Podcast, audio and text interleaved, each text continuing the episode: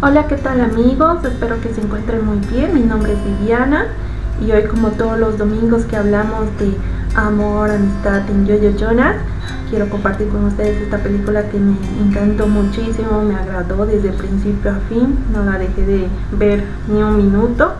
Esta se llama Los Puentes de Madison.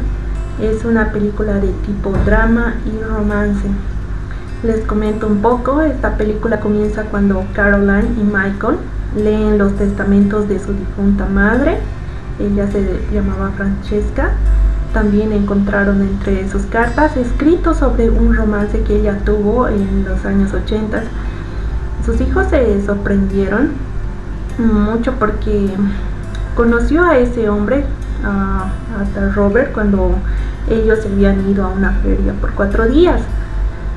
Francesca escribió todo lo sucedido porque no quería ocultar nada a sus hijos, entonces decide escribir este diario detallado sobre Robert y ella y cómo la había conocido a él. Eh, Francesca había vivido una vida apacible, sirviendo siempre a sus hijos y a su esposo como ama de casa. Ella había dejado su trabajo por dedicarse a su familia.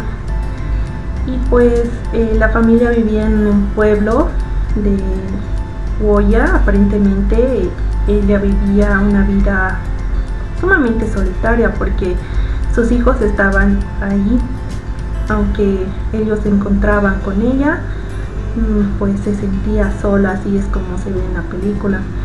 Un día de esto su esposo y sus hijos se fueron, como ya dijimos, a esta famosa feria que era fuera de los pueblos. Ella se quedó sola en la casa. Ese año, en 1965, llegó a su pueblo un fotógrafo llamado Robert Kincaid, eh, que llegó al condado de Madison para realizar una serie fotográfica sobre los puentes cubiertos de la zona para National Geographic. Eh, Robert eh, dio con la casa de Francesca porque, mm, bueno, había estado perdido accidentalmente porque no conocía mucho el lugar. Francesca amablemente le acompañó a los lugares que Robert necesitaba llegar. Esos cuatro días le cambiaron totalmente la vida a ella. El primer día sintió algo muy extraño. Descubrió que había dejado de ser mujer, el de sentirse admirada por un hombre y, y el estar sumamente feliz nuevamente. Y es ahí cuando ella el primer día le invita a cenar y surge una relación entre ellos. Ya estos cuatro días fue una hermosa experiencia que le cambia totalmente la vida. Ambos se habían enamorado y ella lo amaba como nunca amó a nadie, pero no podía con esta situación. Robert, eh, el último día que pasaron juntos, le invitó a irse con él ella rompe llanto porque era una decisión crucial. Pensó en su marido porque no sabría qué hacer y sus hijos tampoco lo podrían soportarlo. Una vez más, sus deseos, sus sueños poco importan. Ella tomó decisiones pensando siempre en los demás. La reacción de la hija y del hijo al descubrir la experiencia que su madre vivió en esos cuatro días es muy diferente. La hija se asombra, pero no la juzga. El hijo, al contrario, critica a la madre por vivir una aventura amorosa. Esta película es espectacular para nuestro tema de hoy, que hablamos de amor y amistad, eh, como siempre todos los domingos. Una vez más, eh, como vemos, está de por medio el amor, ya que Francesca vivía aparentemente cómoda, también por haber aceptado de vivir por su familia y y sobre todo por obviar sus deseos.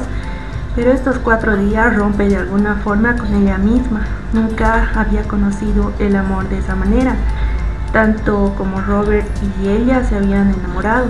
Y pues como hablamos muchas veces en anteriores capítulos de ese amor único que te llega solo una vez, es cierto, es verdadero y es real. Solo depende de uno mismo el tomarlo o dejarlo ir. Porque como dijo nuestro amigo Robert, ese hechizo solamente te llega una vez en la vida, porque el amor verdadero es solo uno y hoy día, hoy en día vemos a muchas personas que que viven una mentira, que se engañan al estar con una pareja o el de convivir con, con una persona creyendo que se aman. Este amor como tal, muy pocas personas la llegan a conocer y pues serías muy o serás muy afortunado si aparece un día y solamente nos queda tener paciencia. Espero que te haya gustado esta película tanto como a mí y también si deseas verla puedes encontrarlo en nuestro canal de Telegram y también si no estás suscrito a ella puedes hacerlo. Ya si deseas enviarnos un mensaje puedes hacerlo debajo de esta descripción o también, también enviarnos un mensaje a nuestro messenger que siempre es bueno saber de ustedes. Hasta el próximo domingo.